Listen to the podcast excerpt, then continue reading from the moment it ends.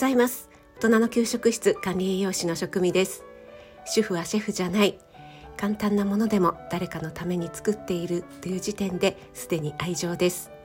毎日食べても飽きない味。それこそが家庭料理。そんな思いで配信しています。はい今日は息子との哲学チャンネル。哲学は日常にフィロソフィーチャンネルがおかげさまで1周年になりましたというお話をさせていただきたいと思います。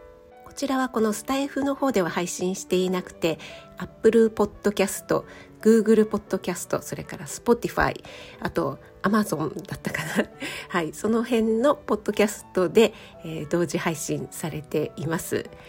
とてもニッチなチャンネルですが、聞いてくださっている方、本当にありがとうございます。そしてこの1周年というのを知ったのが、えー、リスナーさん、えー、〇〇さんからですね教えていただきまして1周年を知りました。そろそろかなと思っていたんですけども朝ライブでコメントで教えてくださって、えー、とっても嬉しかったです、えー、〇〇さんいつも本当にありがとうございます。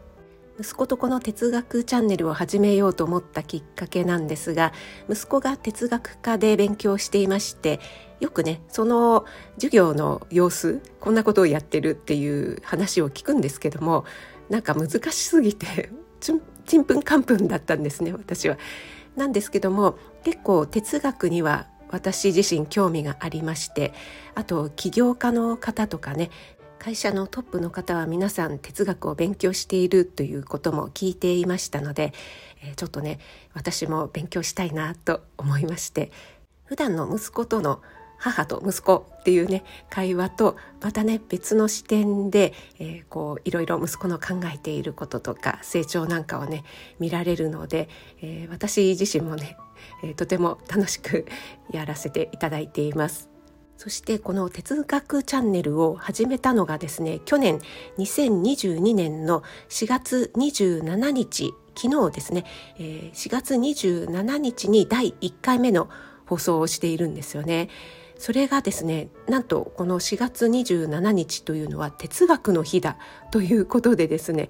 すごくこれは偶然なのか必然なのかということで昨日ノートにもアップしたんですがびっくりしてしまいました。去年始めた時点では全くその日が哲学の日っていう知識もなくですね。あの普通に始めた日が哲学の日だったということでこれも何かの巡り合わせなのかなと思ってしまいました。そして昨日がですね哲学の日っていうのを知ったのが、えー、古今と西チャンネルの西さんのチャンネルで知ったんですよね。今日は何の日という東京新聞の記事を読んでくださっています。私は西さんの配信もお声もとっても落ち着くので好きなんですよね。なので配信されていると、えー、毎日聞かせていただいてるんですが西さんとつながったのは本当に最近のことでその西さんから昨日哲学の日だということを教えていただきそして西さんが、えー、昨日ですね、カツオについてもお話しされていて私昨日ちょうどね朝ライブでカツオのお話をしたんですよね。なのでねなんかすごくこうシンクロしたなと思って一人でね、えー、はしゃいでおりました。わーみたいな感じで。なんかねこういう巡り合わせってあるものなんですね。はい、ということで息子との哲学チャンネル1周年になりました。ということで、えー、本日